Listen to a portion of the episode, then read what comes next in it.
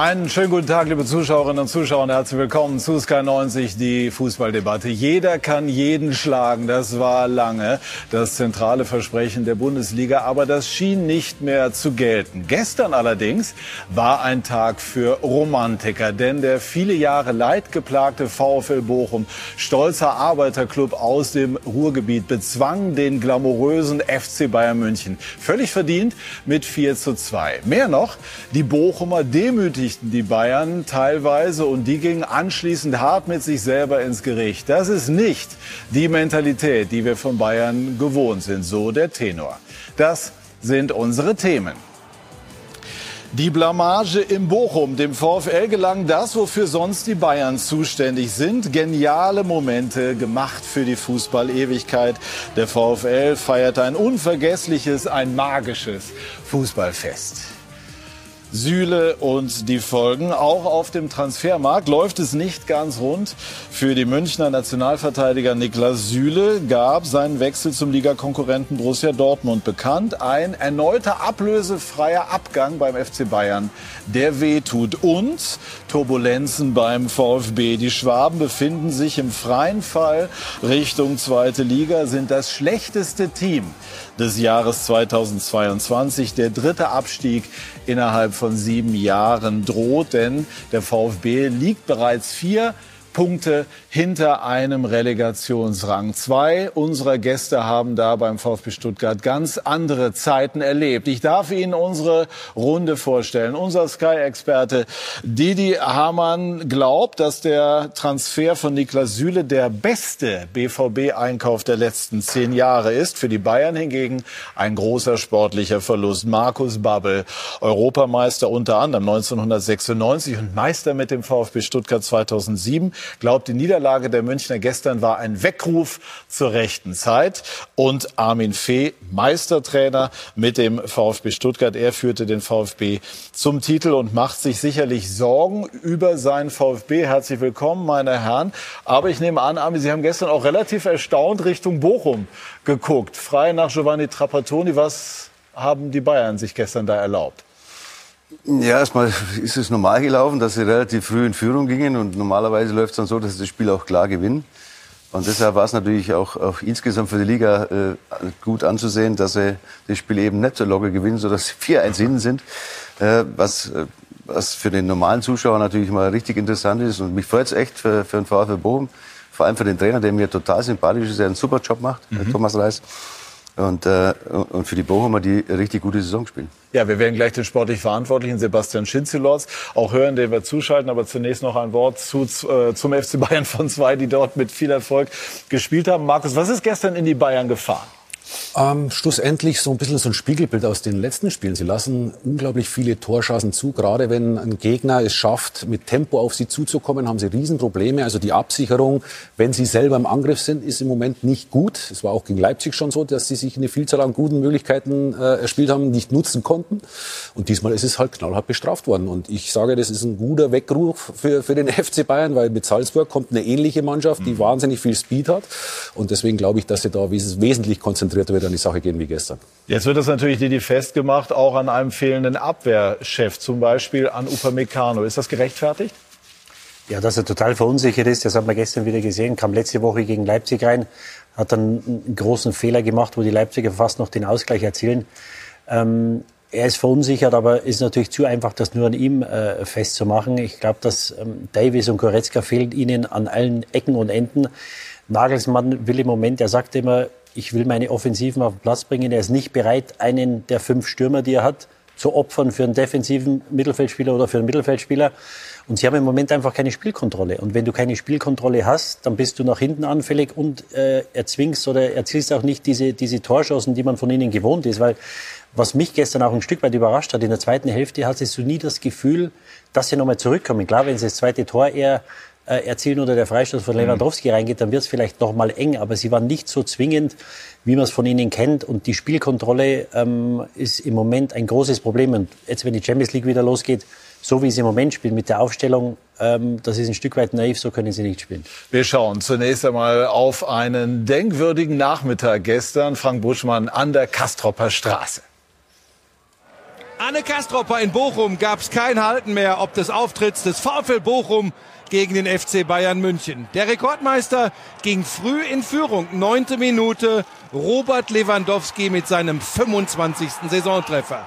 Die Bochumer allerdings alles andere als geschockt. Nur fünf Minuten später Antwi Ajay mit dem Ausgleich.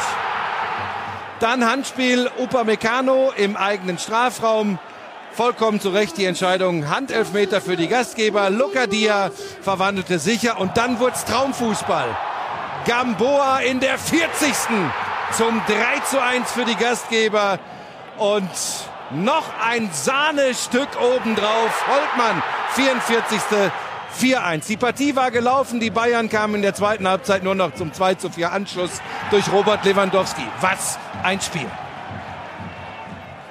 Ich denke, dass wir heute über das ganze Spiel äh, hinweg gesehen unsere schlechteste ja, Saisonleistung gebracht haben. Wir haben eigentlich alle Tugenden, die es braucht, um ein Spiel zu gewinnen, vermissen lassen.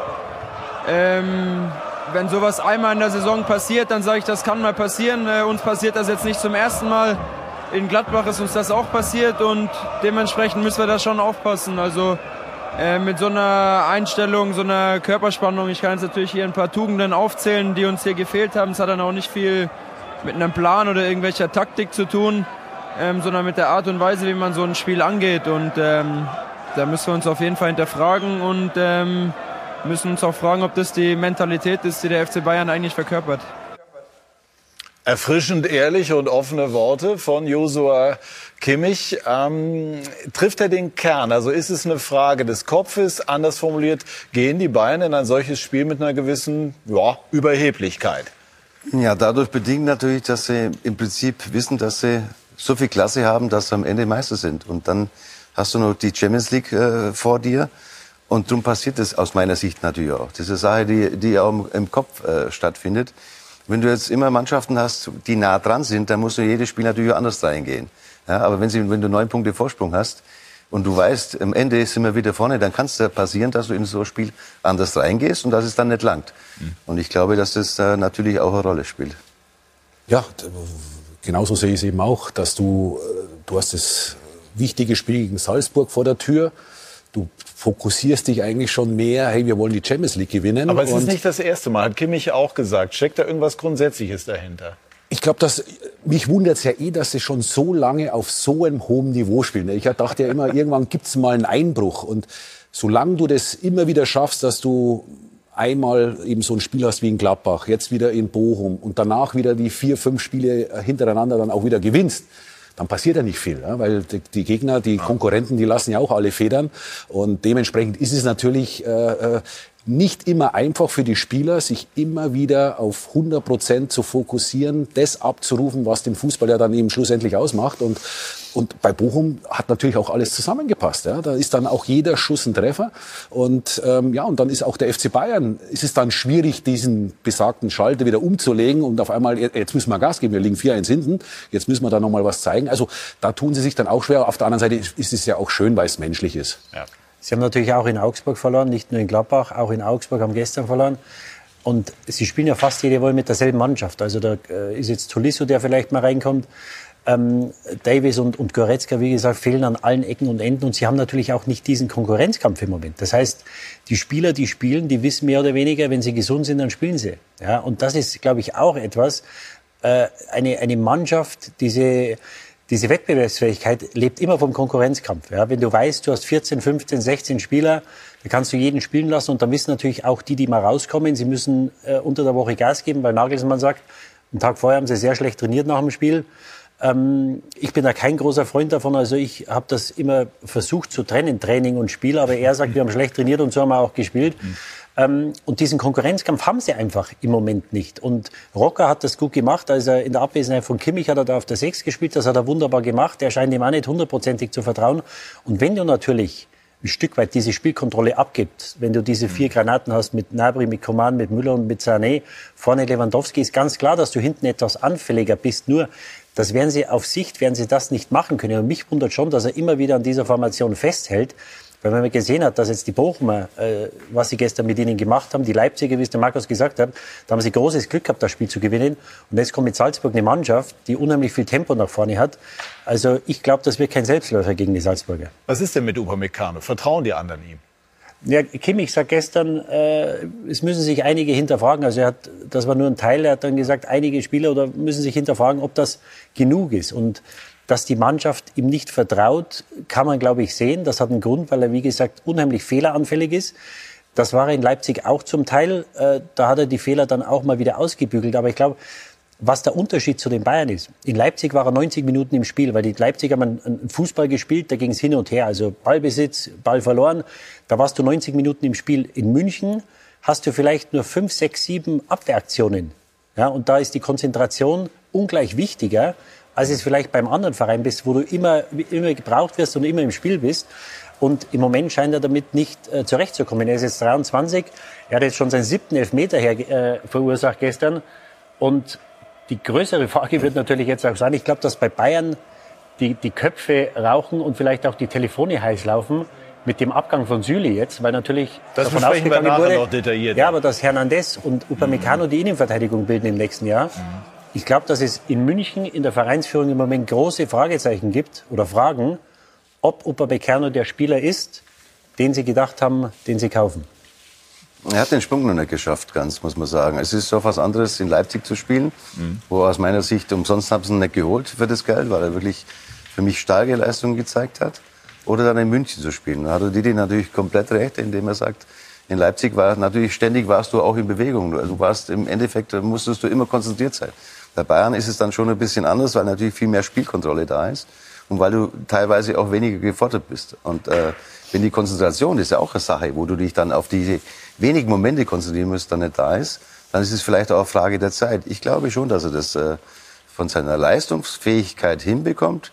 Ich glaube, dass er mental da zulegen muss, äh, um zu wissen, bei Bayern München zu spielen. Ja, er muss definitiv seine Fehleranfälligkeit reduzieren. Aber jetzt ist Zeit, den VfL Bochum auch noch mal ausführlich und explizit zu loben, denn der Geschäftsführer Sport, Sebastian Schinzilords, ist uns zugeschaltet und ich begrüße ihn, beglückwünsche ihn auch noch mal zu diesem Erfolg. Wie war äh, gestern der Abend nach diesem, ja, man kann schon sagen, historischen Auftritt des VfL, Herr Schinzilords? Ja, natürlich äh, war der Abend sehr, sehr schön mit äh, so einem Ergebnis und so einem Spiel im Rücken. Ähm, kann man gut in den Abend starten. Wir haben ihn genossen. Äh, man haben auch das Spiel genossen vorher, was wirklich hervorragend für uns gelaufen ist. Es war schon eine runde Sache und ich denke, alle, die ein blau-weißes Herz haben, ähm, die können sehr zufrieden und sehr stolz sein mit dem gestrigen Tag. Ja, diese sechs Minuten vor allem, als es dann das 2-1, 3-1, 4-1 gab, die sind ja jetzt im Grunde genommen schon Teil der Vereinshistorie. War das äh, gestern das neue Jahrhundertspiel? Vorher war es ja das aus den 70er Jahren, das am Ende noch 5 zu 6 verloren ging. Ja, das glaube ich schon, dass das Potenzial des Spiels ähm, schon da ist, um das neue Jahrhundertspiel zu werden oder zu sein. Ähm, das äh, ehemalige Jahrhundertspiel wurde ja leider verloren, trotz einer relativ komfortablen Führung. Ähm, das ist gestern nicht passiert. Und ich glaube, dass wir jetzt da über eine Ablösung sprechen können, was das Jahrhundertspiel anbetrifft. Ja, sehr schön. Seit wann wird eigentlich beim VfL so gezaubert? Also in dieser Saison gab es Tore von Holtmann beispielsweise, auch von anderen und gestern äh, auch wieder. Woher haben Sie diese ganzen Zauberfüße geholt? Ja gut, wir haben uns natürlich intensiv mit der Situation Bundesliga und VfL Bochum auseinandergesetzt und ähm, es ist natürlich klar, dass wir als VfL Bochum als Aufsteiger nicht äh, permanent den Ball haben in dieser Liga, sodass für uns äh, vertikale Geschwindigkeit ein enorm wichtiger Punkt ist. Ähm, da haben wir auch die Spieler gesucht, die, die das können. Und ähm, gestern hat es natürlich brillant funktioniert. Wir sind immer wieder in die Tiefe gekommen, haben die Geschwindigkeit ausspielen können und äh, wie wir sehen können, auch fantastische Tore erzielen. Ja, das kann man definitiv so sagen. Ich nehme einmal die Runde kurz mit rein. Didi, Respekt, ne, muss, man, ja. muss man wirklich sagen. Hätten Sie für möglich gehalten, dass der VfL äh, solche Dinge zu, zu Wege bringt und fabriziert? Nee, nicht. Äh, noch dazu nach 0-1 Rückstand gegen die Bayern. Was abseits war, das ist nachher untergegangen, äh, weil das Spiel dann so ausging. ähm, aber das hat es, glaube ich, in in, der, in den letzten 10, 15 Jahren nicht gegeben, dass die Bayern früh in Führung gehen und zur Halbzeit 4-1 hinten sind. Und das zeigt doch, was sie für eine, für eine Wucht nach vorne haben, was sie Tempo haben, haben natürlich die Abschlüsse. Die werden wir wahrscheinlich beide Tore werden wir in der Auswahl zum Tor des Monats sehen und auch zu Recht. Ähm, und du hast einfach solche Tage. Und ähm, also was Thomas Reis da macht, Armin hat es vorhin angesprochen, alter Wegefährte von mir, sensationell. Ja, vielleicht auch ein Wort zu Thomas Reis. Ja, ich, ich finde, äh, die Art und Weise, wie er, ich beobachte es auch immer, ja, ja. von draußen, wie, wie gibt sich ein Trainer und so weiter und so fort. Im Erfolg, im Misserfolg. Das sind schon immer Dinge, wo man dann sieht. Und er hat ja äh, die Mannschaft übernommen seinerzeit in der zweiten Liga. Sebastian auch. Ich meine, man merkt auch, dass das ein Team ist, die beiden. Ne? Mhm. Also die harmonieren natürlich auch ins, insgesamt äh, unheimlich gut. Und das ist sicher auch äh, natürlich unheimlich wichtig für, für einen Club wie den VfL, dass zwei an der Spitze stehen, die auch richtig gut miteinander können. Und, und äh, der Trainer macht für mich einen, einen, wirklich einen, einen total ausgeglichenen äh, Eindruck, auch wenn er mal verliert, auch wenn er mal äh, auf die Mütze kriegt. Und, und, äh, und trotzdem äh, ist er nicht äh, überheblich dann, wenn er mal mhm. gewinnt. Also für mich äh, wirklich, äh, er ist der Trainer der Saison vielleicht am Ende. Ja, stimmen Sie zu, Herr Schinzelot? Trainer der Saison, sagt ja, Armin Fee? Ja, wir müssen jetzt erstmal natürlich schauen, dass wir auch das letzte Drittel erfolgreich bestreiten. Ähm, es ist ja jetzt die entscheidende Phase der Saison, die eingeläutet wird, wo man einfach auf der Höhe sein muss, körperlich. Man darf wenig Fehler machen. Die werden natürlich sofort bestraft und am Ende fehlen einem dann die Spiele, um die Fehler zu korrigieren. Deswegen müssen wir da auf der Hut sein. Wir sind gut vorbereitet, körperlich auch gut vorbereitet. Auch das äh, ist natürlich ähm, die Handschrift des Trainers dass wir in der Lage sind, 90 Minuten zu marschieren. Wir sind immer gut eingestellt und sind natürlich sehr zufrieden, wie das bis jetzt läuft. Nicht nur in der aktuellen Saison, sondern ich glaube auch mit den letzten mhm. zweieinhalb, drei Jahren können wir beim VfL Bochum sehr zufrieden sein. Haben Sie gestern eigentlich ein Beispiel dafür geliefert, wie man die Bayern packen kann und in gewisser Form so eine, so eine Blaupause auch geliefert, dass man gegen Bayern eben auch mutig auftreten sollte? Ja, das glaube ich schon. Also die Offensivpower und die Offensivqualität der Münchner ist natürlich unglaublich. Und wenn man sich dazu tief hinten reinfallen lässt, dann werden sie mit ihrer individuellen Qualität immer Lösungen finden und Tore erzielen, sodass man auch versuchen muss, sie weit weg vom Tor zu halten. Das ist uns gut gelungen und äh, auch das wurde in der Runde gerade angesprochen, dass äh, auch das Spiel gegen Leipzig gezeigt hat, dass äh, vertikale Geschwindigkeit ähm, ein Mittel sein kann, um die Bayern zu knacken. Und wie gesagt, das ist gestern wunderbar aufgegangen. Ja, Markus, da werden die Salzburger auch ganz genau hingeschaut haben. Die verfügen nämlich über ähnliches Tempo und ähnliche Möglichkeiten. Ja, definitiv. Deswegen sage ich ja, das war vielleicht der Weckruf, wo sie jetzt gebraucht haben, weil so dominant äh, sind sie in der Rückrunde noch nicht gewesen in meinen Augen, sondern sie haben immer wieder äh, großartige Torschancen zugelassen, wo Manuel Neuer natürlich äh, fantastisch äh, dagegen gehalten hat, aber sie haben immer ja immer Chancen hergegeben. Und da müssen sie höllisch aufpassen, weil mit, mit Salzburg kommt eine Mannschaft, die ähnlich strukturiert ist wie, wie Bochum, mit wahnsinnig viel Speed ausgestattet ist. Und da müssen sie eine gute Restverteidigung haben, weil sonst kriegen sie genauso wie vom Bochum wieder ein paar eingeschenkt. Ja, stell dir das mal vor. Sebastian, abschließend, ich habe äh, vom stolzen Arbeiterclub VfL Bochum gesprochen in meiner ähm, einleitenden Moderation. Was macht ein solcher Erfolg mit dem Selbstwertgefühl des VfL, der ja über viele Jahre äh, durch die zweite Liga musste?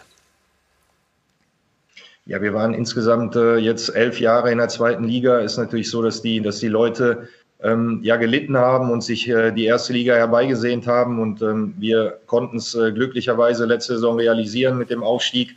Äh, uns ist natürlich bewusst, dass es eine harte Saison ist äh, und noch werden wird bis zum Ende.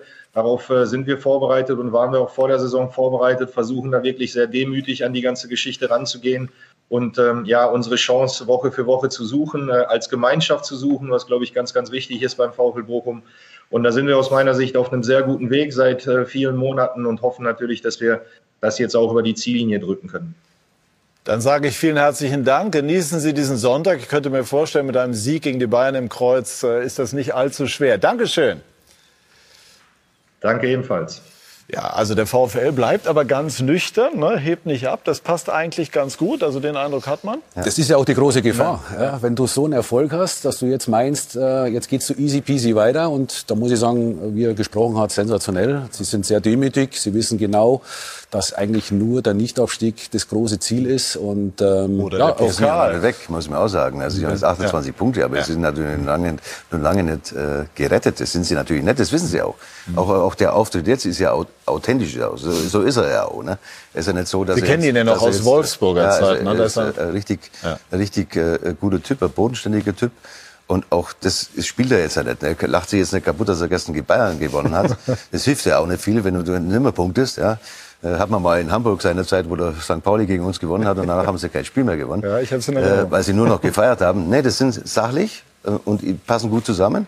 Und das ist auch die, die Erfolgsformel irgendwo, dass die beiden auch richtig gut zusammenarbeiten. Ne? Ja, und sechs, sieben Punkte brauchen sie noch. Und es gibt ja diese Statistik, dass, glaube ich, die letzten zehn oder zwölf Bayern-Bezwinger haben die nächste Woche ähm, verloren, spielen jetzt nächste Woche, glaube ich, in Stuttgart. Ganz wichtiges Spiel. Und sechs, sieben Punkte werden sie noch brauchen. Das heißt, sie haben gestern einen Riesenschritt gemacht, weil die Punkte, drei Punkte hat natürlich keiner äh, einkalkuliert, haben sich eine wunderbare Chance gegeben. Aber bis zum 16 sind es nur, in Anführungszeichen, sechs Punkte. Also ein bisschen müssen sie ja, noch machen. So ist es. Sprechen wir jetzt noch mal kurz, äh, oder nicht nur kurz, sondern über die Bayern. Julian Nagelsmann hat sich gestern selbstkritisch geäußert, auch über seine Taktik.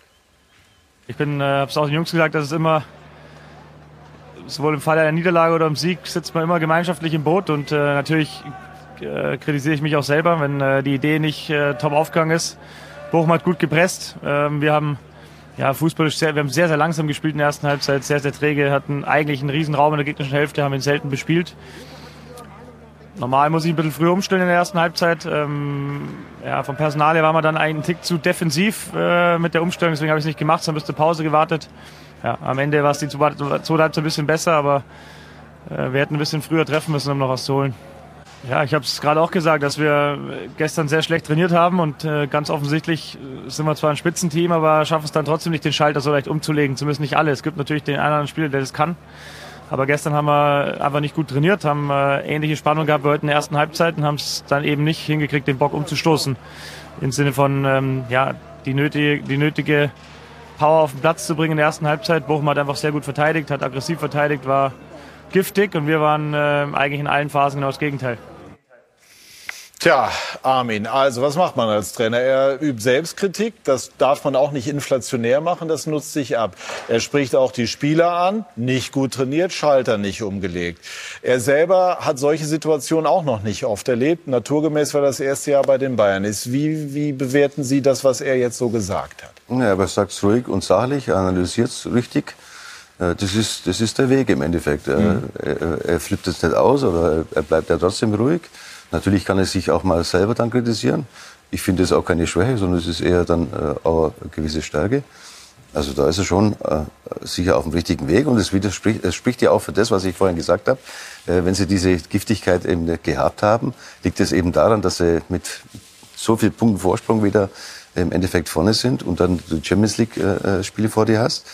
Und er, er weiß es dann auch, ne, im Endeffekt. Ich glaube schon, wenn du, wichtig ist, die Analyse, die richtige Analyse zu machen, um dann was zu ändern. Wenn du falsche Analyse kannst, kannst du es nicht machen. Aber ich habe den Eindruck, dass er, dass er das schon weiß. Was ich spannend fand, ist, dass er vor dem Spiel auch gesagt hat, er stellt wieder eine Viererkette, vorher Dreierkette in den Wochen davor, unter anderem, um auf dem VfL Bochum bei allem Respekt zu reagieren. Ist das beim FC Bayern der richtige Ansatz?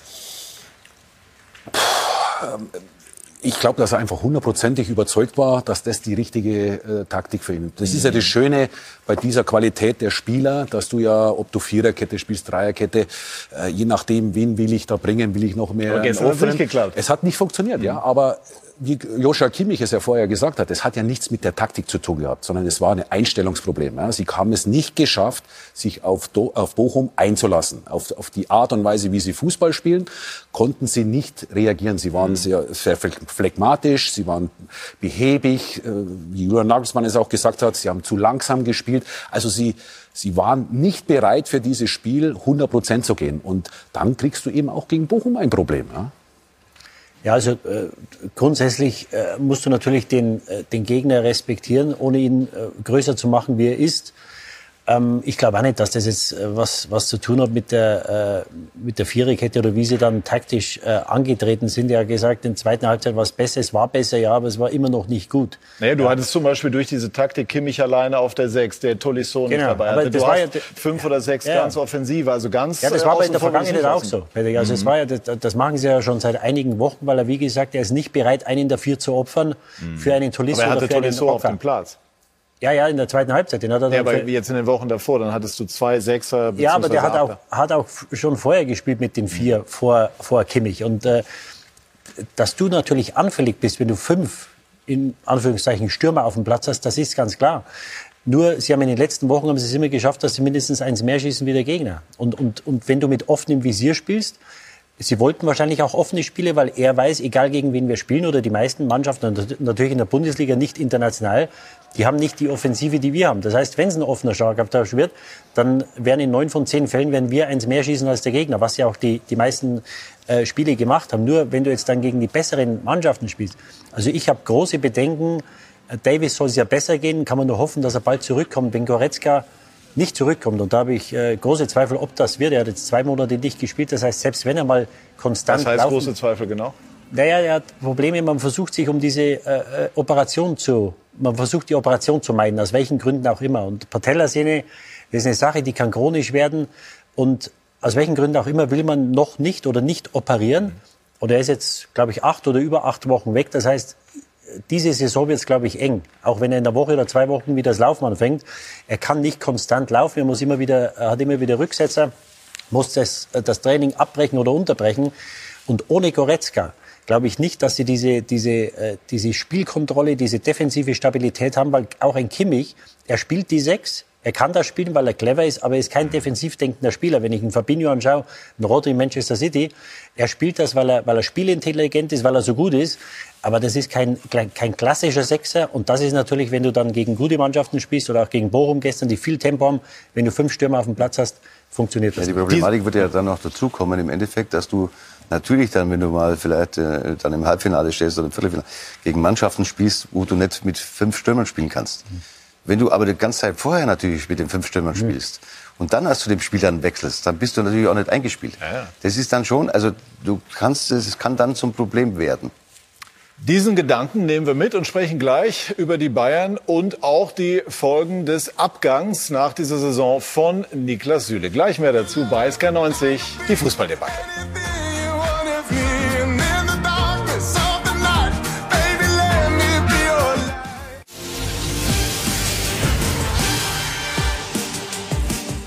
Wir sind zurück bei SK90, die Fußballdebatte und nehmen den Gedanken wieder auf, den Didier Hamann eben ins Spiel gebracht hat. Goretzka fehlt, man weiß nicht wirklich, wie lange, das hat Nagelsmann auch gesagt. Ähm, wie sehr belastet das, das die Bayern im Moment? Und wie sehr geht er ihnen ab? Absolut geht er ihnen ab. Äh, und zwar, also wenn Goretzka fit wäre, dann würde er sicher nicht mit fünf Offensiven spielen. Mhm. Weil Goretzka er selber natürlich defensiv auch stark ist, laufstark ist und auch noch torgefährlich ist, muss man auch sagen so ein Spieler geht einem ab. Es ist eindeutig. Das ist einer der weltbesten Achter, Box-to-Box-Player, wie man so schön sagt. Und klar, wenn der fit ist, der ist ein außergewöhnlich guter Spieler und das tut natürlich weh. Und wie Armin ja richtig Können Sie sich sagt, hineinversetzen, auch in Goretzka? Also alle, die hier sitzen, hatten ja auch Verletzungen als, als Aktive. Er will die Operation ganz offensichtlich vermeiden da, dafür müsste ich jetzt mehr Kenntnis mhm. haben. Das weiß ich natürlich nicht, wie schwerwiegend mhm. ist es. Kriegt man es konservativ hin oder macht eine Operation mehr Sinn? Oder hat er nur Angst davor, dass er sich operieren lässt? Mhm. Das kann ich jetzt schwer beurteilen. Was ich beurteilen kann, ist, dass, dass er ihnen abgeht. 100%. Schwer, äh, schwerste in so einer Situation ist die Ungewissheit. Wenn du einen Bänderriss hast oder, oder äh, wenn du dir einen Mittelfuß brichst, dann weißt du, das wird operiert oder es wird konservativ gemacht und du, du bist nach sechs Wochen oder sieben Wochen fängst du das Laufen an und du weißt, du spielst in zehn, zwölf Wochen wieder, maximal.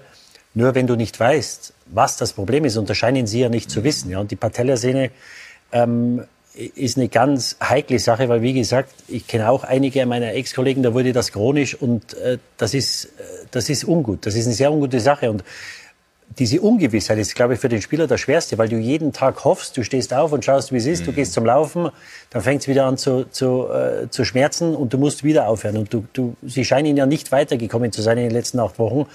Und deswegen muss man das intensiv verfolgen, weil er für die Bayern, ich habe vor letztes Jahr gesagt, er ist der wichtigste Spieler für Bayern. Ich glaube, für die, für die Statik der Mannschaft ist er der wichtigste Spieler, weil er eine Dynamik hat. Mhm. Die haben sie so nicht aus dem defensiven Mittelfeld. Er entlastet Kimmich auf der Sechs.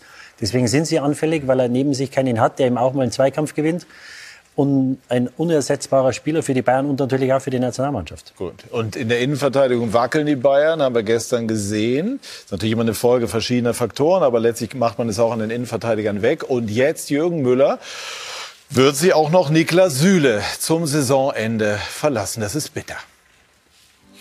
Vieles kann man behaupten, doch ganz sicher nicht, dass es derzeit rund laufe beim FC Bayern. Die Transfernachricht der Woche war ein unangenehmer Hieb für den Rekordmeister.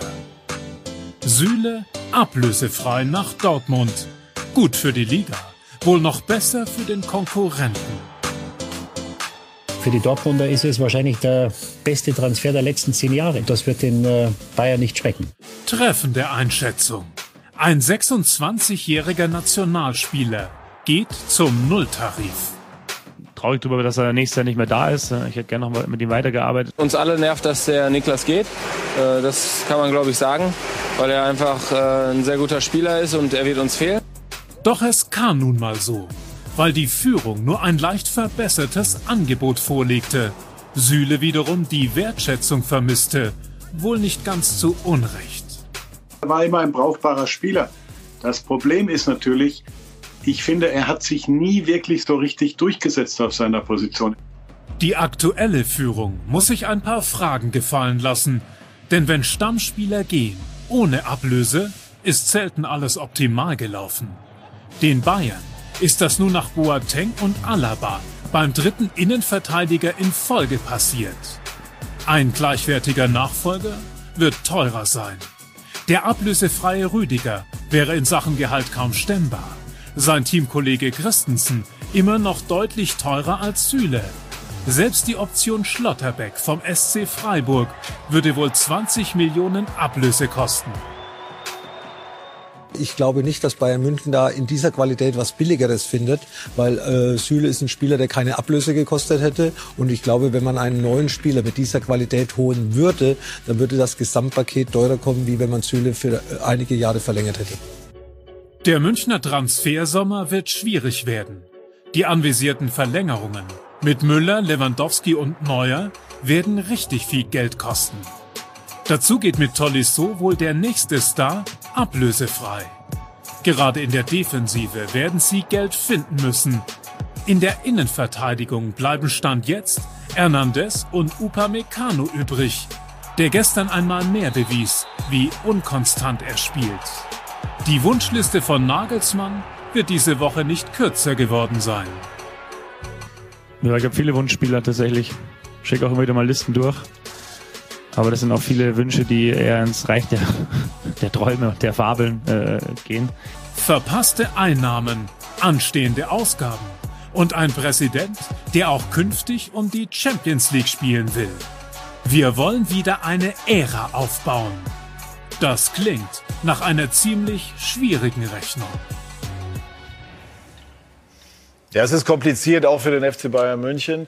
Markus, früher selber Top-Innenverteidiger äh, gewesen. Zunächst nochmal auf die Aktualität. Also wie, wie sehen Sie im Moment Upamecano, der natürlich viele äh, Fähigkeiten mitbringt, das ist ja überhaupt gar keine Frage, aber der jetzt eben auch feststellt, bei Bayern ist eben auch gefordert, im Grunde genommen die Fehlerquote im Grunde genommen auf Null zu reduzieren.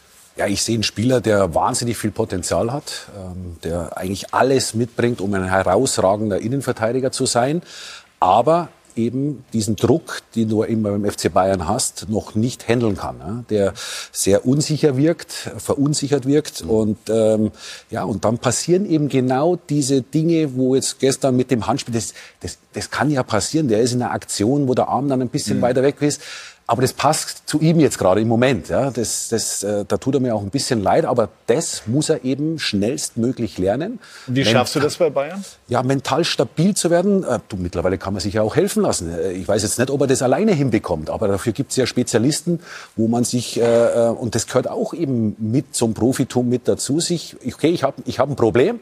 Wie kann ich es helfen? Es ist kein physisches Problem, sondern es ist ein mentales Problem. Also lasse ich mir da, da, von da jemandem helfen, um diese Stabilität hinzubekommen, die ich eben brauche, weil wie wir es ja richtig äh, vorher äh, gesprochen haben, es ist nicht so, dass du beim FC Bayern 90 Minuten permanent gefordert wirst, sondern du hast sieben, acht Aktionen, da musst du da sein. Ähnlich wie beim Torwart. Das ist dieser Manuel Neuer, der herausragende Torhüter, weil der kriegt zwei, drei Sachen im Spiel in 90 Minuten und du musst dann eben da sein. Und das ist bei, beim Innenverteidiger ähnlich. Ja? Und da muss er einfach zulegen, weil von den Fähigkeiten bringt er eigentlich alles mit. Und jetzt vor diesem Hintergrund betrachtet der Abgang von Süle. Hätten die Bayern mehr um ihn kämpfen sollen? Ja, ähm, ganz nachvollziehen kann man es nicht, weil du, du, du, die Philosophie des FC Bayern ist ja auch, äh, die besten deutschen Spieler äh, zu bekommen. Sie haben einen der besten Innenverteidiger, einen deutschen Innenverteidiger. Und ähm, was man so hört und, und liest, äh, hat er sich nicht wert, wertgeschätzt gefühlt. Und das fing ja schon viel früher an. Und dass er jetzt nach Dortmund geht, das tut ihnen, glaube ich, extrem weh. Wenn er jetzt ins Ausland gegangen wäre, ich glaube, dann wäre das Echo nicht ganz so schlimm gewesen. Aber durch das, dass er nach Dortmund geht, tut es dem FC Bayern extrem weh. Ja, also man kann Borussia Dortmund nur gratulieren, sage ich, äh, einen Spieler ablösefrei zu bekommen, der dieses, diese Klasse hat, dieses Alter hat. Also er ist in einem, in einem super Alter noch. Und Bayern tut es mit Sicherheit weh. Ja, das ist, ist ganz klar, weil es einer der besten Abwehrspieler überhaupt in Deutschland ist. Markus hat jetzt eben das Thema Wertschätzung angesprochen. Ja, das ist mir dann, das? also das ist mir dann, ich glaube, dass man sowas einfach auch nicht sagen sollte. Wertschätzung. Wir reden hier äh, Wertschätzung, wenn ich ein Angebot über 10 Millionen bekomme im Jahr.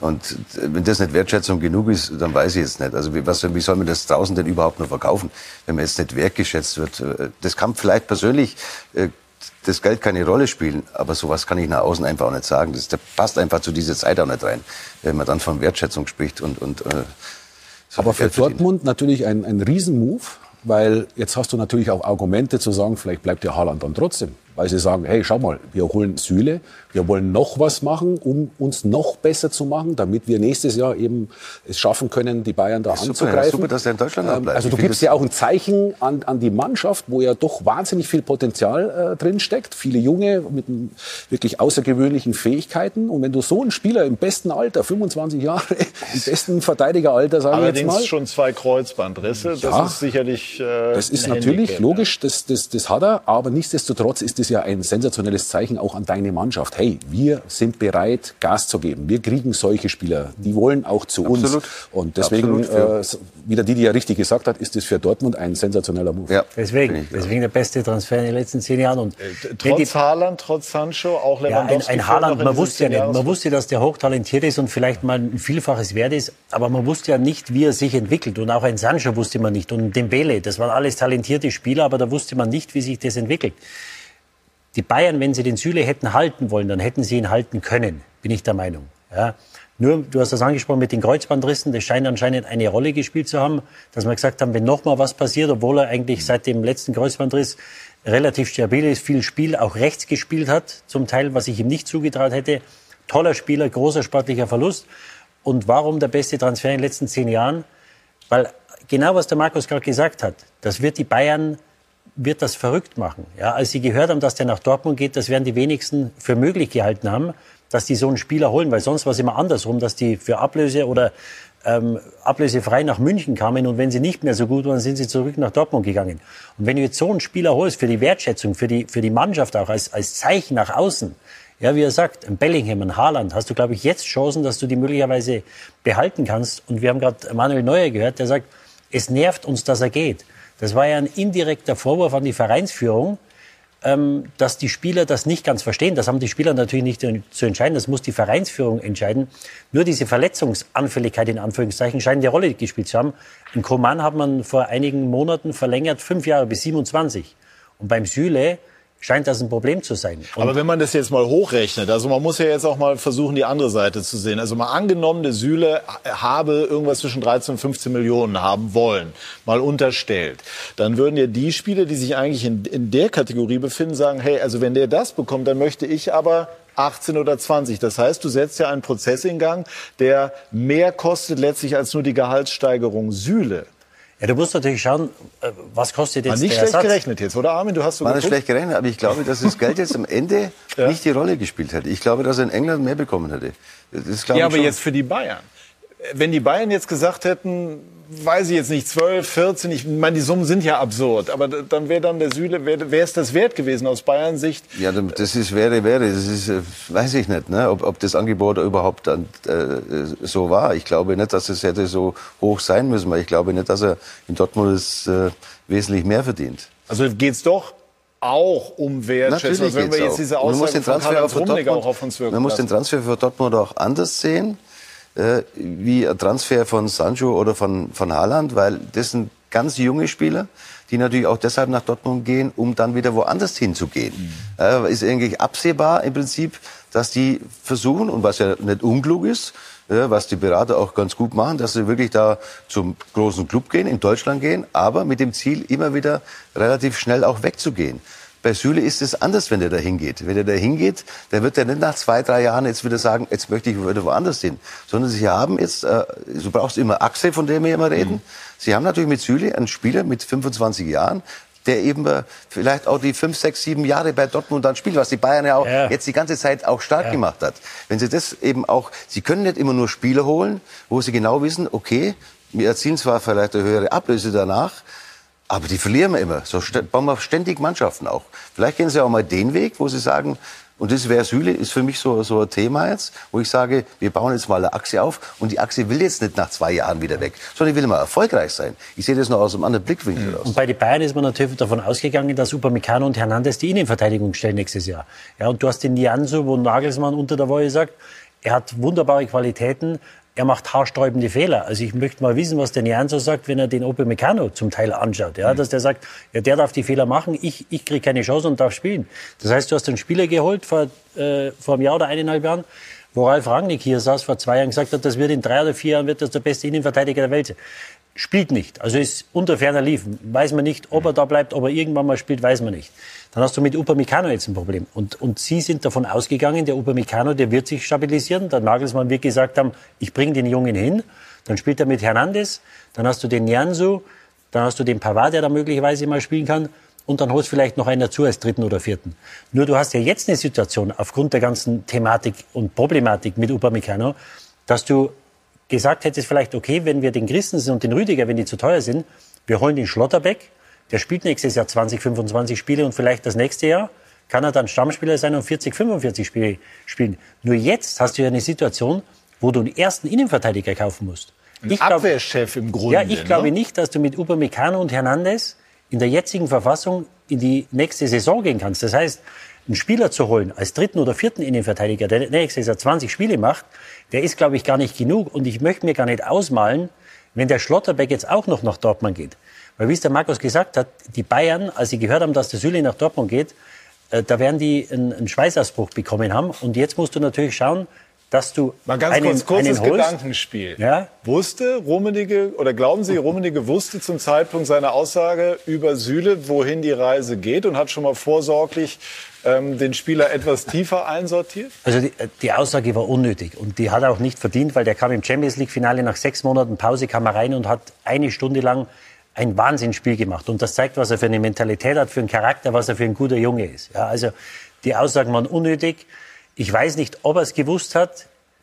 Sollte er es nicht gewusst haben, möchte ich nicht wissen, was er gesagt hätte, wenn er es gewusst hätte. Heißt?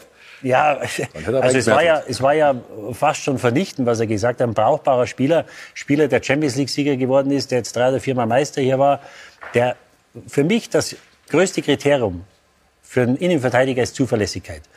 Und da, wenn du mich fragst, wer ist die Zuverlässigkeit in Person? Ja, er macht ab und zu, hat er mal einen Bock drin, aber die Bügel also wieder aus. beispielsweise nicht gut aus, um, um die Dinge auch mal beim Namen Bei? zu nennen. Süle, gestern sah er nicht gut aus, insgesamt. Ja, das sahen alle nicht gut aus. Gut, beim ersten Tor, das, äh, das war nicht einfach. Aber, aber, aber er ist zuverlässig, dass der mal einen Spieler oder mal einen Fehler macht, das ist ja ganz normal. Aber wenn man sich die vier Jahre anschaut, wo er hier war, der war immer, auf den war immer Verlass. Und das ist für mich beim Innenverteidiger ist das größte Kriterium. Und nichtsdestotrotz glaube ich, dass der FC Bayern einen Plan B hat, weil sie haben sich eine, ein, ein Niklas Süle ist, ist uns das wert. Mehr bezahlen wir nicht. Das ist, das ist er uns wert. Und du musst dir ja trotzdem Gedanken machen, wenn er es nicht annimmt, was, was ist dann die Option dafür. Deswegen glaube ich schon, dass der FC Bayern da ein, ein, ein, ein Plan B hat. Ähm, Wer könnte denn eine Option sein? Das ist jetzt sein? eben die Frage. Das weiß ich nicht, ob, äh, äh, ob die, die Namen, die jetzt im Moment so gesprochen Rüdiger, werden, Christensen. Rüdiger Christensen, ähm, Schlotterbeck oder ob vielleicht jemand ganz anderes auf dem, auf, ganz oben auf dem, auf dem Zettel steht, ähm, das weiß ich nicht. Aber das wäre ja höchst fahrlässig, wenn, wenn sie so in ein Gespräch reingehen würden, ohne einen Plan B zu haben. Ähm, das kann ich mir beim FC du kannst ja nicht, die, wir sehen gerade die zwei Jungs von Chelsea, du kannst ja den Leuten nicht verkaufen, dass du im Süle was anbietest und dann kommt einer von den beiden, die verdienen das Doppelte. Also das kannst du den Leuten ja nicht erzählen. Du hast einen Spieler, auf, da weißt du, du kannst dich auf den verlassen. Deutscher Nationalspieler, der, dem, der kann nur sechs, sieben, acht Jahre spielen auf höchstem Niveau. Das kannst du keinem verkaufen. Schlotterbeck ist für mich äh, die, die wahrscheinlichste Variante. Und ich könnte mir vorstellen, dass nach dem gestrigen Spiel, dass vielleicht das eine oder andere Telefonat gestern noch geführt wurde oder vielleicht heute, dass man sagt, der Schlotterbeck, der muss zu uns. Also ich glaube, dass die Bayern, sollten sie noch keinen haben, da sie wirklich Gas geben werden. Und nochmal, wenn der jetzt auch noch nach Dortmund geht, äh, das wird den Bayern noch weniger schmecken. Hm. Da brauchen wir keine Playoffs mehr. Bitte, da brauchen wir keine Playoffs mehr, genau. Aber jetzt ist der Schlotterbeck, der, also bei allem Respekt, auch kein Spieler, der, der fertig auf internationalem Topniveau dann zum FC Bayern München käme. Trauen Sie mal dazu. Also, Natürlich. Ja gut, bei Upamecano haben wir gerade darüber diskutiert, naja, dass einer mit hohen diese, Anlagen sich schwer tut bei ja, Bayern. Aber diese Böcke, äh, die der Upamecano schon in Leipzig hatte, die hat er natürlich nicht drin. Also ich mhm. halte ihn für einen sehr zuverlässigen Spieler, ist ja in der Spieleröffnung gut. Das ist nochmal eine andere Frage, wenn du mit Upamecano und Hernandez spielst. Das war mir die große Stärke mit Alaba und Boateng, dass du zwei Spieler hattest, die wahrscheinlich in der, in der Spieleröffnung so gut waren wie, wie, wie kein anderer. Und äh, auch da ist er gut. Deswegen für mich äh, passt er dahin. Ja, das ist viel Geld, aber er hat sich super entwickelt. Er ist jung, er wird mit Sicherheit noch besser, wenn er mit besseren Spielern spielt. Glaube ich auch, dass er nochmal einen Sprung macht. Und ähm, also ich treibe ihm das absolut zu. Armin auch? Oder hätten Sie noch eine Idee? Nee. Ehrlich nicht? Hätte ich jetzt nicht. Ich hätte Süle behalten, ganz einfach. Nein, natürlich bist du ja ständig da. Also wenn du wegen einem Spiel jetzt plötzlich äh, anrufen musst, dann sage ich immer, dann hast du keinen Plan. Ne? Also wenn du einmal 4-1 verlierst und es klappt mal nicht und dann, dann erst anrufst, dann, dann das, ist, das hat mit Planung ja nichts zu tun. Das ist ja dann das ist ja Willkür im Endeffekt oder was weiß ich. Äh, äh, ich wenn sie keinen Plan haben, haben sie ein Problem. Aber haben alle ihr Problem, glaube ich. Gut, einmal nochmal auf die Aktualität zurückkommend und vorausschauend. Also wir haben jetzt eben gesagt, Weckruf für die Bayern. Das würde aber voraussetzen, dass sie es im Grundsatz viel, viel besser können, auch gegen einen Gegner wie Salzburg in der Champions League. Ähm, wie sehen Sie das? Ja, absolut. Ich habe es ja vorhin erklärt. Ich, ich habe ja jetzt keine andere Meinung. Ich glaube halt, dass in der Bundesliga einfach unangefochten sind. Und deswegen passieren die Spiele, ob es in Gladbach war, ob es in, in, in Augsburg war, äh, ob es zu Hause gegen Frankfurt war. Die Spiele hast du dann drin. Ich glaube, dass die Spiele hast du nicht drin, wenn du ganz eng zusammen bist. Dann glaube ich, dann bist du konzentrierter. Ich glaube, das ist eine reine mentale Sache. Äh, weil sonst würdest du im Prinzip ich glaube ich auch nicht mit fünf Stürmern spielen können in der Bundesliga, wenn du wirklich eine ganz starke Konkurrenz hast. Ja, da würdest du dann schon ein bisschen absichern, weil sie haben ja trotzdem noch äh, ja, wahnsinnige Offensive, was das anbelangt. Ja, und das ist eigentlich für mich das, das Entscheidende. Und dann bin ich mir sicher, dass sie den Schalter umlegen können, mhm. haben sie immer gezeigt. sie, haben auch, sie haben auch immer noch diese, ja, diese, diese Mentalität, die sie auch wirklich groß gemacht hat. Ja, muss man auch sagen. Ja, wenn, wenn man, ja, offensichtlich hat Kimmich aber bewusst auch... Muss ich auch sagen, was man jetzt über, über Meccano redet, okay, das ist der Abwehrspieler, auch was haben wir, was, was wurde am Anfang der Saison über Sané gesprochen? Mit Körpersprache und er läuft nicht zurück und er macht nichts. Jetzt schau den Sané jetzt an wenn der richtig drauf ist. Dann arbeitet er mit dir. Der hat sich jetzt daran gewöhnt, bei Bayern zu spielen, was von Bayern verlangt wird. Und das kann ein, ein Abwehrspieler, Upamecano kann das, kann das genauso lernen, was das anbelangt. Wie ist es jetzt bei Bayern, wenn man äh, so ein Spiel hingelegt hat? Kimmich hat sich hingestellt, hat das sehr kritisch angesprochen, der Trainer auch. Rappelt es dann intern? Hier sitzen ja zwei, die bei Bayern gespielt haben. Ob es nach einem Spiel rappelt in der Bundesliga, Kimmich hat es ja gesagt, das war Gott sei, Gott sei Dank ein ja. Bundesligaspiel, wo wir neun Punkte ja. vor haben. Die Dortmunder müssen erstmal müssen den, äh, den, den, Abstand ja. erstmal verkürzen heute. Ähm, aber natürlich nach so einem Spiel, wenn das nicht das erste Mal ist, Augsburg-Gladbach, dann hast du natürlich schon irgendwo Selbstzweifel. Und ähm, in der Innenverteidigung haben sie ein Problem. Das ist Fakt. Und sie haben keinen Linksverteidiger. Da spielt jetzt Hernandez, ja, der in der, in der Innenverteidigung besser ist, obwohl er in, in Madrid oft und lange gespielt hat. Dann ein Spieler, den man noch überhaupt nicht angesprochen hat, ist Sabitzer. Es kommt im Sommer ein Spieler für 17 Millionen, der spielt überhaupt keine Rolle, ist auch komplett von der Rolle. Ja? Und, und Nagelsmann denkt nicht mal dran, den spielen zu lassen. Also der war als Dritter geholt hinter Goretzka und Kimmich. Jetzt hat er wahrscheinlich Tolisso vor sich und auch noch Rocker. Jetzt ist er Fünfter. Ja, ein das, Luxustransfer. Ja, aber, aber das, das ist dann auch Gesprächsthema innerhalb der Mannschaft. Und wenn ein Neuer sagt, es nervt uns, dass der Süle geht. Also ich glaube schon, dass das, dass das tiefer geht, als zu sagen, na ja, die haben jetzt mal ein Spiel verloren und das ist schon gut. Also ich glaube, dass, dass auch intern, dass diese Sachen natürlich in der Mannschaft angesprochen werden. Ja, dass, dass da Spieler kommen, die kommen vom Ex-Verein des Trainers und die funktionieren nicht. Die sind jetzt sechs oder sieben Monate oder acht Monate hier und haben relativ wenig dazu beigetragen zum, zum Erfolg der Mannschaft. Und, und sowas äh, kann innerhalb der Mannschaft wird's Thema sein und es kann natürlich, ich möchte jetzt nicht sagen, eine, eine Kabine spalten, aber natürlich sprechen sie drüber und deswegen vielleicht auch die Reaktion von Neuer zu sagen, es nervt uns, dass der Süle geht, weil wir holen Spieler, die funktionieren nicht und die, die funktionieren, die lassen wir gehen. Die Probleme, die der FC Bayern München hat, hätte der VfB Stuttgart sehr, sehr gerne und 17 andere Bundesligisten auch. Wir werden jetzt sprechen über die Situation des VfB, der sich im Moment gefühlt äh, auf dem Weg in die zweite Bundesliga äh, befindet. Und die Frage ist, kann man das einfach so laufen lassen oder muss energischer dagegen gesteuert werden? Gleich werden wir uns darüber unterhalten. Bei SK 90, die Fußballdebatte.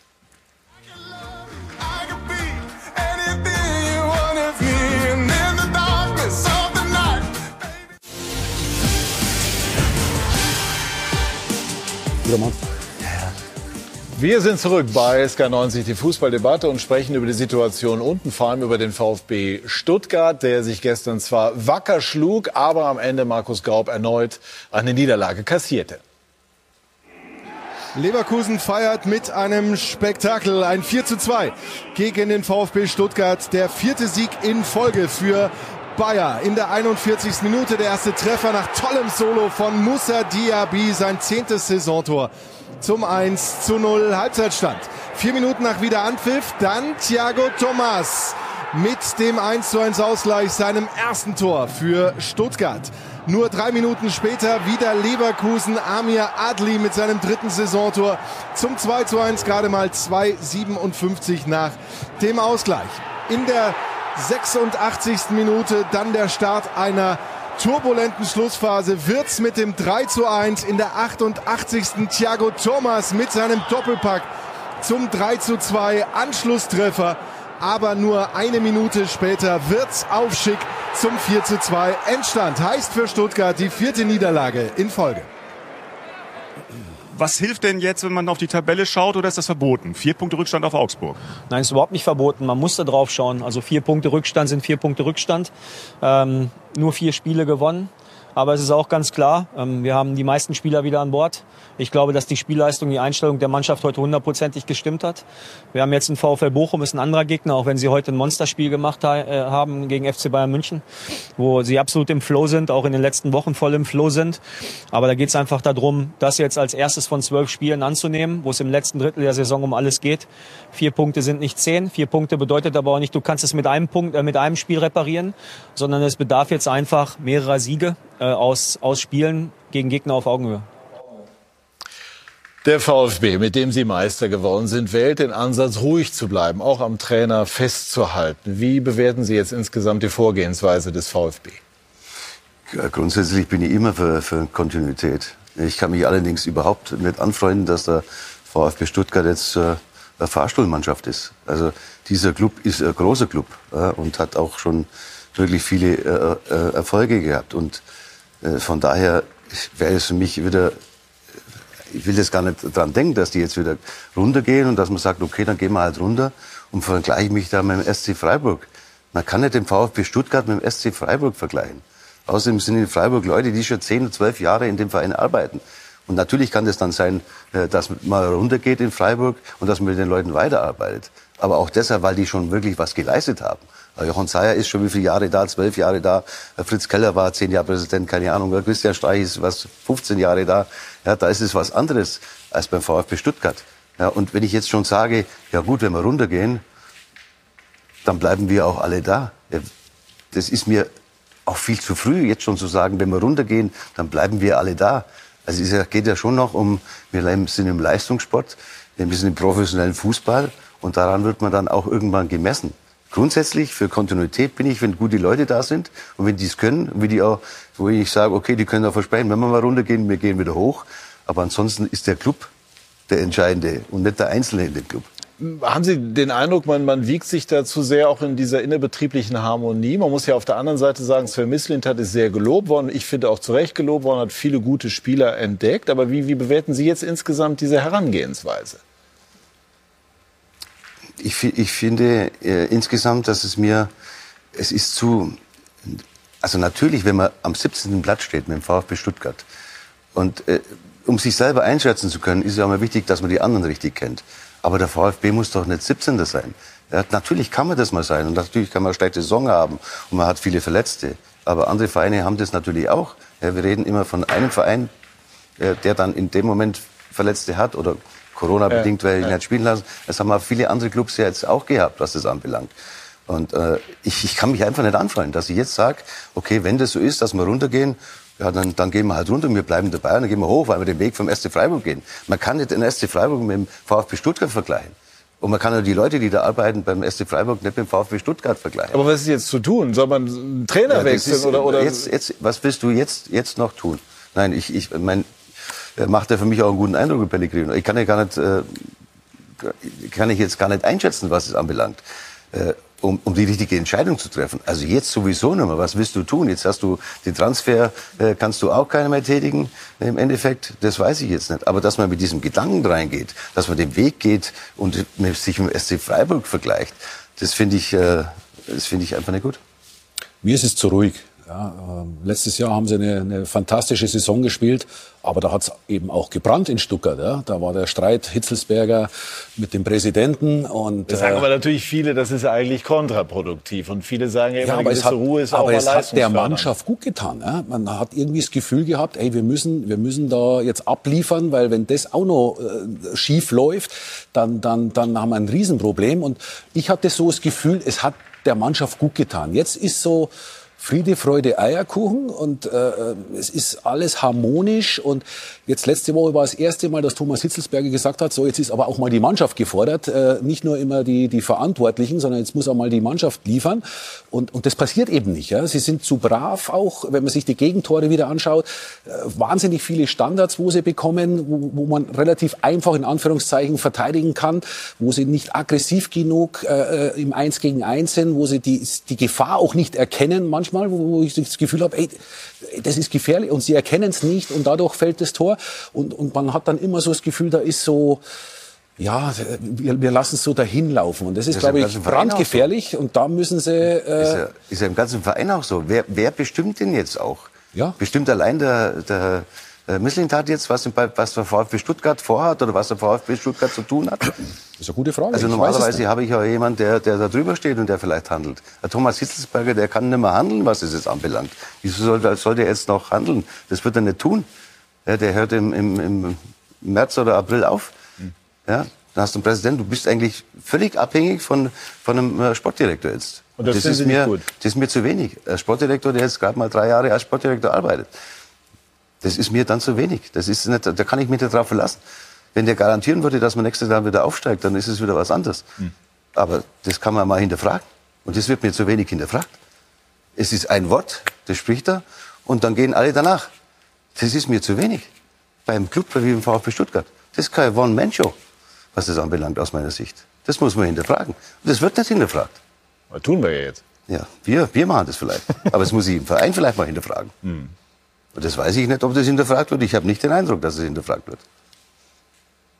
Ja, die Frage ist dann, ob der Hitzelsberger im, im, im Winter jetzt aufhören hätte sollen. Weil Werle geht ja jetzt hin im, im März und, und das ist die andere Frage. Zu ihrer Verteidigung muss ich sagen, Armin hat natürlich recht, dass alle Ausfälle hatten und das war jetzt eine, ein gedrängter Terminkalender. Sie haben mit, mit äh, Wamagituka und mit äh, Kalajdzic haben sie 27 Tore verletzt gehabt, sechs Monate. Also die Ausfälle, die kann niemand stemmen, aber natürlich ist es richtig, der Markus hat es auch gesagt, mit den Standardsituationen, Sie haben letzte Woche, also wir reden ja modern im Fußball mit Dreierkette und Fünferkette und, und, und wie Sie spielen und unterm, unterm Spiel die Systeme umstellen. Sie haben letzte Woche zwei Standards kassiert. Das erste war es, glaube ich, von Rustic, wo der am 16er, da ist in 20 auf 20 Meter, ist kein weißes Hemd gewesen. Ja, das heißt, er kann 20 Meter vom Tor und das sind die einfachen Sachen zum Trainieren, die Und die Eintracht hat das, wie man gehört hat, auch gescoutet. So, das So ist es. Und sie haben schon mal gezielt probiert gemacht, ne? und, und sie hatten viele Ecken und dann haben sie das gemacht. Und da muss ich halt einfach dann auch vom, vom Trainerteam, da müssen die Spieler Vorgaben geben, was die gefährlichen Bereiche sind, wo der Gegner Tore erzielen kann. Und das ist mir dann auch zu einfach. Und dann in so einer Situation, wenn du dann noch nicht gut spielst, du tust dich schwer, Tore zu erzielen. Jetzt ist ja Kalajdzic wieder bei, der gestern gefehlt hat. Silas kommt jetzt wieder. Aber wenn du dann noch diese Tore kassierst, dann wird es natürlich schwer. Aber ich habe die Hoffnung, äh, Sie haben jetzt Bochum, Hoffenheim, Gladbach, Union, glaube ich. Also ich lege mich heute fest, der VfB kommt da unten raus. Ich glaube, dass das genug in der Mannschaft ist. Ich weiß noch nicht, wen sie fangen werden, dass sie zumindest 16. werden, aber ich bin mir sicher, dass sie einen fangen. Ich hoffe es. Ich, ich, wirklich, ich hoffe sehr, dass der Didi recht hat. Ich habe Zweifel. Ich habe wirklich große Bedenken. Da bin ich voll beim Armin, ähm, weil es ist ein fantastischer Club, ein Riesenclub. Und ich tue mich genauso schwer wie der Armin, mich zu vergleichen mit dem SC Freiburg. Bei allem Respekt, was die da leisten, das ist sensationell. Aber ist der Vergleich ist eins zu eins so gefallen, ne? Das ist. Äh ich habe es gehört. Also ja. ich habe es ja gehört im Interview. Ich ja, höre ja immer, ich höre immer. Es ist ja, es ist verkauft sich richtig gut, muss ich sagen. Also es ist verbal richtig, richtig stark, was er sagt. Aber es ist mir zu wenig. Ich habe, ist mir zu wenig, wenn ich einen Mann jetzt im Endeffekt alle Entscheidungen äh, treffen lasse. Das, das, das geht nicht gut. Also gut, aber das zielt ja dann auf die Ebene drüber. Ja, natürlich. No? Ich will jetzt mit dem Trainer, den lasse ich jetzt ja. mal komplett ja. raus. Ich finde äh, insgesamt, äh, ich kann nicht äh, jemand, der jetzt drei Jahre in dem Job ist oder wie lange, zweieinhalb, keine Ahnung. Ja gut, im Job ist er schon lang, aber ja, jetzt in dieser Job, Position. Also ist schon ja. was anderes, ob ich jetzt Chefscout bin oder ob ich dann Manager eines Clubs bin. Das sind schon äh, gravierende Unterschiede.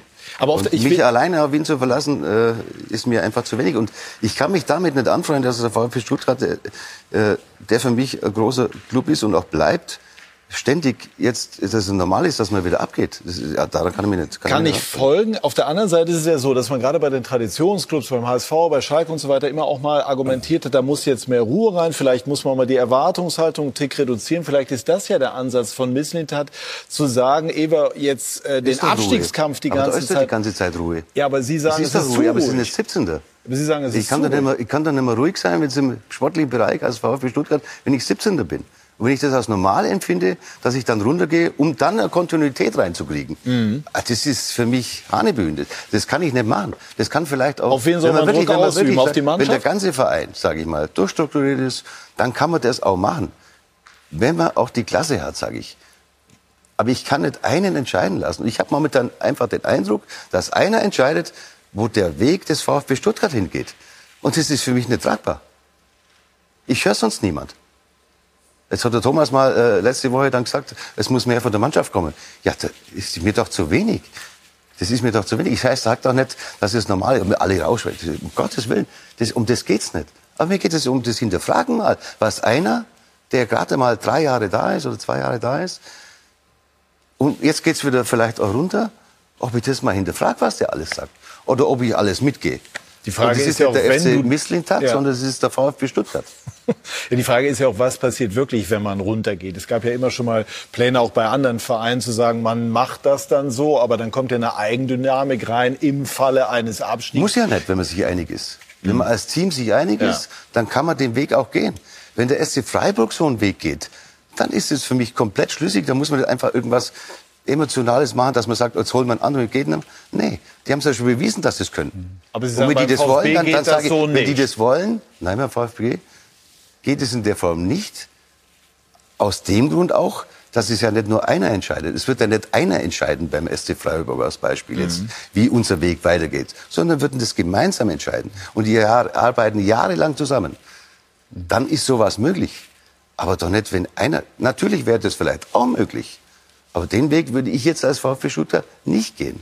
Und die, und die These, dass ein Abstieg hilft, Patrick, ich glaube, die hat der HSV widerlegt. Also wir haben, obwohl wir über die Bundesliga sprechen, wir sprechen oft über den HSV, komischerweise. Ich glaube, die These hat der HSV widerlegt.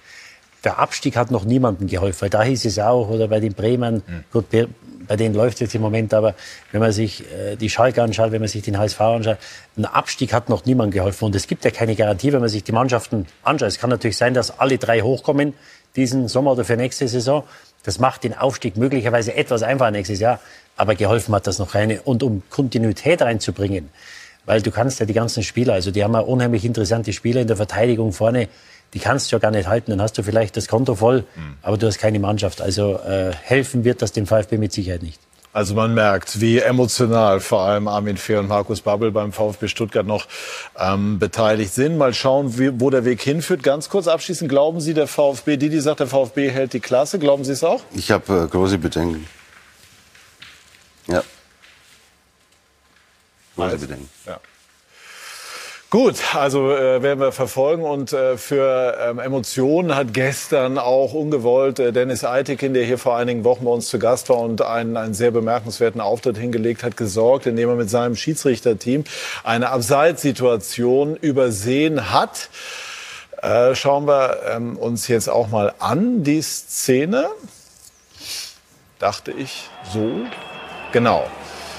Ähm, ist irgendwie keinem aufgefallen, dann aber unserem Schiedsrichter-Experten. Und deswegen, Didi, habt ihr dann gestern Nachmittag, glaube ich, ne, auch noch dann Ja. darüber ähm, äh, gesprochen. Ja, nee, wir haben es in der Halbzeit schon aufgelöst, Alex hat er sehr gut gesehen, ja. der Alex Feuerherd. Ja. Ähm, Eidekin sagt danach, es wurde das Handspiel gecheckt. Es war relativ schnell klar für mich, dass, wenn du eine Zeitlupe siehst, dass das Handspiel vom Freiburger, also nicht strafbar, aber Mhm. das war die Hand vom Freiburger. Und äh, ja, äh, ich, ich habe mich öfter ausgelassen über den Videobeweis. Deswegen, Christian Streich hat es nachher weggelächelt, hat gesagt, alles gut, ist passiert. Ist natürlich ärgerlich für die Freiburger, hätten das Spiel vielleicht gewonnen. Ähm, die Frage ist, wie sowas passieren kann. Also ich weiß nicht, wie viele Leute da in Köln sitzen, äh, sich die Szene ansehen und die müssen natürlich nicht nur das Hand checken, sondern auch schauen, ob es eine Abseitsposition und es war ja eine re relativ offensichtliche Abseitsposition. Er hat den Ball erst dann noch gespielt und dann das Tor erzielt, Hack. Ähm, ja, deswegen wird sich der DFB melden, wie das sein kann, dass man sowas nicht sieht. Und bei Abseits muss man sagen, also ich bin kein Freund des Videobeweises, aber bei Abseits waren sie wirklich relativ akkurat. Also da hat es wenig Situationen gegeben, die sie nicht richtig gelöst oder aufgelöst haben in der Vergangenheit. Deswegen, der Christian Streich hat es weggelächelt, dann lä lächle ich auch. Ja, aber großartig, dass, äh, wie es dann äh, Dennis Eitekin gehandelt hat, äh, der einfach Größe zeigte und seinen Fehler dann einstellte. Ja, und, und er hat... Ganz er kurz, hat, wir hören mal einmal kurz rein. Ah, okay. Also wir haben tatsächlich das Handspiel gecheckt. Ähm, der Ball kam von oben runter und ähm, der Fokus lag quasi komplett auf Handspiel Ja, Nein bei der Ballannahme. Dann kommt, wird der Ball quasi in die Mitte geflankt. Und bei der, beim Kopfball ähm, steht dann der Torschütze quasi im Abseits. Bei der Kopf, äh, Torhüter hält ihn kurz und dann greift er noch mal ein. Das ist keine neue Spielsituation. Deswegen wäre es Abseits ähm, und das Tor hätte nicht zählen dürfen.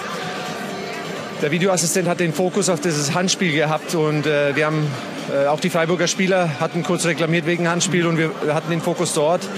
Und ähm, das ist dann am Ende des Tages durchgerutscht und das ist ärgerlich, aber das Tor hätte nicht zählen dürfen. Ja. Also das findet zunächst mal meine Hochachtung, einfach zu sagen, wir sind Menschen, wir haben einen Fehler gemacht. Und äh, was ja, will man da eigentlich Erdin. noch sagen? Und das Erdin, er sagt wir. Also Ja, er kann ja gar genau. nichts dafür. Ja. Also es war der Linienrichter, hat es er nicht übernimmt gesehen. die Verantwortung fürs da- Team, ja. Genau, so ist es. Du Und merkst, deswegen, er kotzt ähm, innerlich, aber äh, stellt sich trotzdem schützend vor seine Kollegen auch und großartig. Ja. Aber in dem Fall auch Christian Streich, dass er das eben auch äh, so kommentiert und weglächelt, ne? muss man ja auch sagen, weil du bist ja als Trainer total emotional natürlich. Da merkt man, welchen, welchen Kredit auch Eitekin hat. Ne? Also ich glaube schon, dass das äh, Streich Eitekin grundsätzlich dann für einen sehr guten Schiedsrichter hält und dann einfach sagt, okay, wir alle haben schon Fehler gemacht. Wer ist schon fehlerfrei, natürlich, oder? Natürlich, kommt, äh, kommt drauf an. Und wichtig war natürlich, dass der SC noch zumindest das Unentschieden ja. Gut, ne? Aber äh, wir leiten daraus jetzt keine grundsätzlichen Bedenken hinsichtlich des Videoassistenten ab. War jetzt das erste Mal, dass so eine offensichtliche Abseitssituation über, äh, Wie, wie die Didi ja richtig gesagt hat, ich glaube 99,9 Prozent war ja bis jetzt immer richtig, wo wir uns ja eher aufgeregt haben, hey, das ist 0,1 Millimeter, das hätte er jetzt auch weiterlaufen lassen können. Ähm, das war, glaube ich, jetzt der erste Fehler, seit dem VAR da gibt und deswegen...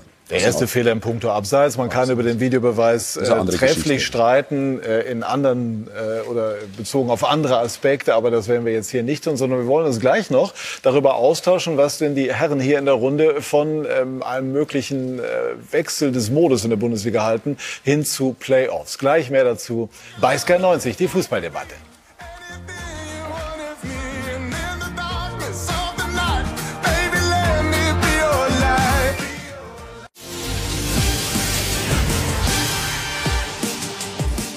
Wir sind zurück bei SK90, die Fußballdebatte und wollen darüber sprechen, was als Vorschlag unter der Woche jetzt äh, aufkam.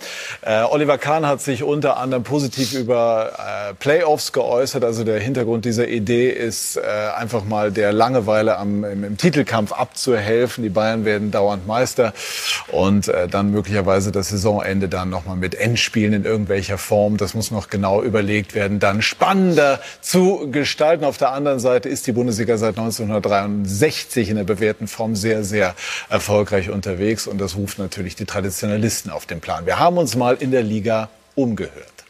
Ich glaube, man kann alles einmal überdenken, äh, die Köpfe zusammenstecken.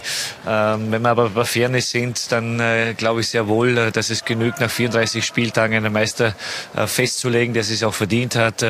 Überlegen Sie mal, wenn dann der Erste gegen den Vierten möglicherweise spielt, wenn du 15 Punkte vorne bist und dann hast du die Möglichkeiten, mit einem Spiel oder zwei Spielen, wie dann der Modus sein sollte, möglicherweise nicht Meister werden kann, dann finde ich es nicht ganz gerecht. Wenn man darüber nachdenkt, gewisse Maßnahmen zu treffen, um eine gewisse Spannung in eine Meisterschaft zu bekommen. Das Produkt Bundesliga muss ja auch leben und das lebt auch von der Spannung. Ähm, normalerweise würde ich sagen, nein, Playoffs finde ich nicht gut, weil die Meisterschaft ist toll, so wie sie ist. Aber dass man darüber nachdenkt, ist äh, selbstverständlich berechtigt. Ich glaube, wir sollten auch beachten, äh, immer mehr Spiele, immer mehr Spiele. Ich weiß nicht, ob das so gut für, für die Jungs dann auch ist und deswegen halte ich nichts davon. Ich finde persönlich, dass derjenige, der am Ende ähm, von 34 Spielen am meisten Punkt hat. Finde ich gut, wenn der Meister wird und die, wo halt am wenigsten Punkt haben, dann leider absteigen müssen. Ich finde dann die Meisterschaft so, wie es wie es jetzt ist, äh, in diesem Modus, finde ich eigentlich am gerechtesten und mit der größten Aussagekraft, aber nicht immer am spannendsten. Das ist klar. Ich, ich finde es gut, dass man sich äh, Gedanken äh, macht, wie, wie könnte man äh, eine Meisterschaft vielleicht noch attraktiver machen. Ich glaube, das sollte man auch zulassen. Ich persönlich bin jetzt bei amerikanischen Sportarten und wir haben ja morgen dieses große Ereignis, den Super Bowl, äh, ein großer Fan davon, weil es einfach sehr, sehr spannend ist. Und natürlich kann man sagen, ist vielleicht ein bisschen unfair, wenn du als äh, Bester im Grunddurchgang dann nicht äh, äh, Meister bist. Aber ähm, ja, es hat was. Aber ob es jetzt das richtige Format für Deutschland ist, das äh, muss ich mir mal Gedanken machen drüber. Also man hat jetzt nicht den Eindruck, dass äh, jetzt alle Begeisterungsstürme ausbrechen, so nach dem Motto, ja, guter Ansatz, lass uns mal drüber reden. Hat Christian Streich da so eben den Nagel auf den Kopf getroffen? Ich finde ja eher faszinierend, dass die einzigen, wo sagen, ey, das finde ich cool, das sind die Bayern. Die, wo es eigentlich nicht bräuchten, weil sie ja Meister werden. Ja? Und alle, die da drunter sind, wo eigentlich sagen müssten, ey, da haben wir vielleicht eine Chance, mal wieder deutscher Meister zu werden, die sind dagegen. Mhm. Und das finde ich eher faszinierend, weil äh, das hätte ich gedacht, dass es andersrum gestaltet wird, dass der FC Bayern sagt, naja, lasst mal das so, wie es ist, das ist alles cool. Äh, und die anderen sagen, hey, wir müssen da was äh, neu veranstalten, um da wieder mehr Spannung reinzubekommen. Deswegen hat mich das sehr, sehr äh, fasziniert, dass eher die Mannschaften darunter dagegen sind und der FC Bayern sagt, ja, das äh, muss man mal über, überdenken. was der Kalle Rummenigge und der Uli Hoeneß dazu äh, sagen würden. Ne? Das ist auch eine Generationssache auch teilweise, muss man sagen. Insgesamt finde ich es natürlich, äh, äh, diskutieren kann man über alles. Das muss man aber dann irgendwann mal zum Ende kommen, auch, wenn man was diskutiert. Aber gerecht kann das nicht sein. Gerecht ist, wer nach 34 Spieltagen Meister ist. Aber die, der Meister gerecht. stand ja zuletzt im Regelfall nicht nach 34 Spieltagen fest, sondern nach 28, nach 29, nach 30 Spieltagen, weil die Bayern es so gut gemacht haben. Aber im Sinne der gut, Spannung gibt es eben diese Überlegung. Man könnte ja sagen, Armin, man könnte ja auch sagen, komm, also wir spielen dann Halbfinals, Vierter gegen Erster, Zweiter gegen Dritter und gibt ein Endspiel. Natürlich wäre es nicht so gerecht, wir aber es wäre alles wegen dem FC Bayern München dann. Hm. Das ist ja schon traurig. Also es geht darum, dass Bayern München nicht immer Meister wird. Die waren früher natürlich unser Rekordmeister, aber zwischendrin war dann mal Hamburg ein paar Jahre Meister, mal Gladbach Meister und so weiter. Es ist eigentlich traurig, dass wir darüber reden müssen, weil Bayern jetzt da ausheilt. Aber wenn das so weitergeht, äh, dann kann es ja mal sein, dass jetzt Dortmund vielleicht wieder mal dann äh, zuschlägt oder ein anderer Club. Und insgesamt finde ich es tausendmal gerechter. Was für eine große Liga hat denn Playoffs? Das kannst du in Österreich machen, da spielen zehn Mannschaften, da kannst du Playoffs. Ich finde es, man kann diskutieren, aber ich bin total dagegen, sondern ich bin für, für 34 Spieltage gerechteste Meister wird. Und ich bin dafür, dass ein paar andere vielleicht in der Form jetzt äh, richtig gut arbeiten und die Bayern ein bisschen schlechter arbeiten, dann brauchen wir sowieso keine Playoffs. Ja, das ist, äh, wie der Armin richtig sagt, in den großen Ligen gibt es eben nicht. Das ist ja oft bei den kleineren Ligen, in Anführungszeichen, um äh, auch wegen den Einnahmen, ja, da geht es ja auch um, um, um viel Geld. Wenn du sowas, sowas veranstaltest, ähm, äh, hast du automatisch noch mal mehr Spiele, hast du mehr Zuschauer, hast mehr TV-Einnahmen. Also so tun sich ja auch diese kleineren Ligen auch ein Stück weit refinanzieren und, äh, und das haben die ja die Großen schlussendlich nicht nötig. Ja, ich halte es für, ich halte für eine Schnapsidee. Also, äh, wie es der Armin sagt, das muss fair sein, das muss gerecht sein in der NFL, da hast du verschiedene Divisionen, da spielen die Mannschaften gar nicht alle gegeneinander und dann hast du halt, äh, dann hast du Playoffs und so wird der Sieger ermittelt. Ähm, nur in England hat man es ja in der zweiten Liga, könnte man es vorstellen, da spielt dann drei gegen sechs, vier gegen fünf, dann gibt es einen Aufstieg, äh, ein Finale oder ein Playoff-Finale um den Aufstieg, ähm, was zur Folge hätte, dass wir drei fixe Absteiger aus der Bundesliga haben. Ich könnte mir vorstellen, dass viele ähm, viele der Bundesligisten das nicht wollen. Und ähm, wir sollten uns vielleicht mal die Verteilung der Fernsehgelder anschauen, um die Sache etwas gerechter zu machen. Playoffs in dem Sinne. Ich finde es erstmal gut, dass die äh, Donata Hopfen das nicht ablehnt. Du musst da alles mhm. anhören, du musst dir über alles Gedanken machen. Und sie hat ja nicht aktiv gesagt. Sie, ihr wurde die Frage gestellt, was ist mit Playoffs? Bezogen auf die äh, Dominanz der Bayern hat sie gesagt, ja, wir müssen alles überdenken, wir werden uns alles anschauen und wenn es eine Diskussion geben sollte über Playoffs, dann werden wir die führen. Aber ich halte das bei uns nicht für durchführbar und du kannst kein äh, einzelnes Spiel haben, wo dann äh, Halbfinal gespielt wird, also ich halte das, ich halte das, das für ausgeschlossen. Jetzt sind wir alle, wenn ich das aber einmal sagen darf, wir sind jetzt alle mit der Bundesliga groß geworden und ich habe sehr viel Sympathie für den Gedanken, das Ganze so beizubehalten. Auf der anderen Seite muss man sagen, es kommt eine Generation nach oder mehrere Generationen, die wollen auch ein bisschen mehr Entertainment, ein bisschen mehr Drama. Gucken wir die Relegationsspiele an, die immer wieder für enorm viel ja, Push gesorgt haben. Jetzt mal ein Endspiel um die deutsche Meisterschaft, das es ja übrigens auch vor Einführung der Bundesliga gab, hätte ja schon einen, einen riesen ja, Showdown-Charakter, ja, dramatisch-Charakter. Ich weiß, es ist ja. inszeniert, aber es könnte dem Ganzen auch Schub geben. Ich will nur mal diese Seite da müssen, beleuchten. Da, da, müssen die jungen Fans äh, den DFB-Pokal anschauen. Da gibt es ein Finale. Und ja. was ich mir vorstellen könnte, weil der Armin Das ist auch ein tolles Ereignis. Ja, absolut, weil, der, weil der Armin gerade die Österreicher anspricht. Was ich mir vorstellen könnte, ist, dass du 17 Spiele machst und nach 17 Spielen teilst du die Liga in Top 9 und untere 9 und halbierst die Punkte. Ja? Das heißt, die Punkte werden halbiert dass der Neunte äh, die Hälfte näher an den Ersten heranrückt und natürlich alle den, den, den Abstand verringern. Und dann spielst du die, dann kannst du die Doppelrunde spielen. Nochmal 16 Spiele spielt jeder gegen jeden äh, äh, zu Hause und auswärts.